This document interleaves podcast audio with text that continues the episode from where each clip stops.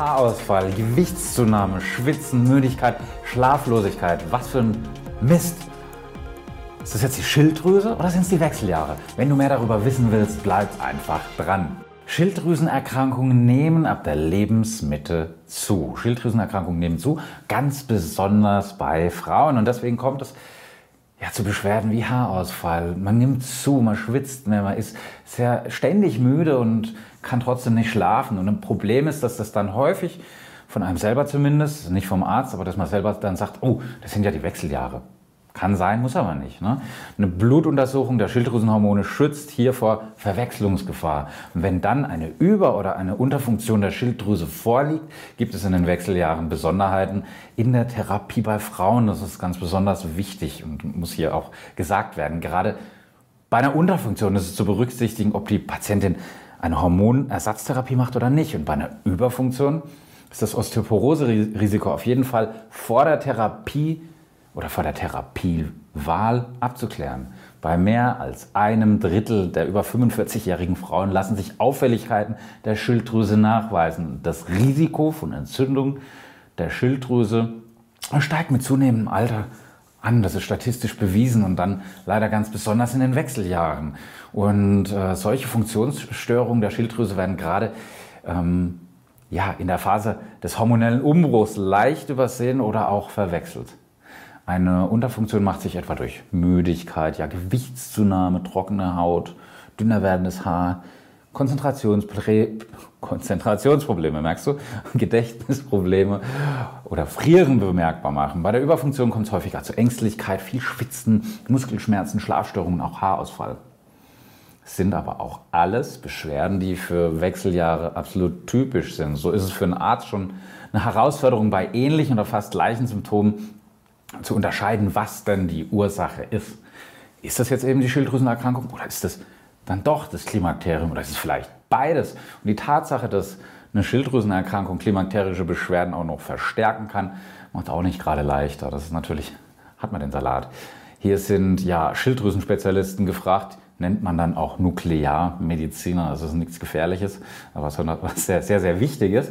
Und dieser Nuklearmediziner, was macht der dann? Der prüft eben deinen TSH-Wert. Und unter Umständen kommt es dann noch zu einer Szintigraphie, aber nicht oft. Und wenn es dann rauskommt, dass die TSH-Werte nicht optimal sind, sondern behandlungsbedürftig, dann verschreibt der Arzt bei einer Unterfunktion natürlich Hormontabletten. Und da macht es Sinn, das dann wirklich sehr, sehr vorsichtig, behende, behutsam einzuschleichen, gerade bei Patientinnen in den Wechseljahren, weil da auch noch Risiken für Herz-Kreislauf-Erkrankungen vorliegen. Hm?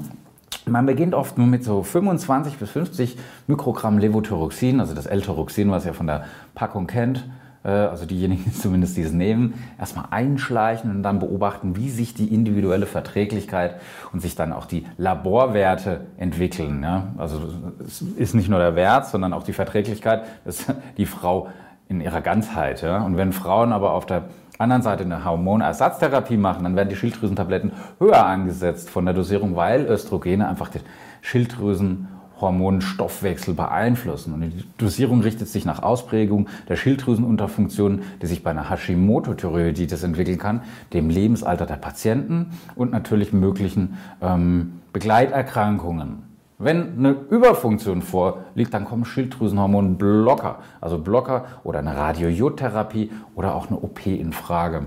Heißt bei Frauen in den Wechseljahren wirklich unbedingt behandeln lassen, weil Überfunktion macht das Risiko für Herzrhythmusstörung, für Schlaganfälle und Alzheimer in der zweiten Lebenshälfte weiter, weiter und deutlich äh, erhöht.